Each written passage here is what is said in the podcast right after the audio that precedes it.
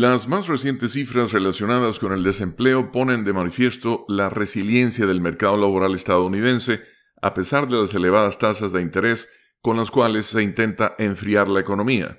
Las solicitudes de ayuda disminuyeron a 187 mil para la semana que terminó el 13 de enero, un descenso de 16 mil con respecto a la semana previa, destaca el Departamento de Trabajo. Esa es la menor cantidad registrada desde septiembre de 2022.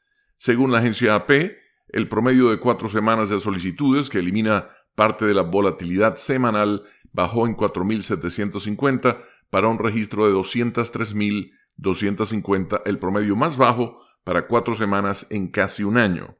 En general, 1.810.000 estadounidenses cobraron prestaciones por desempleo durante la semana que finalizó el 6 de enero, una disminución de 26.000 respecto a la semana anterior.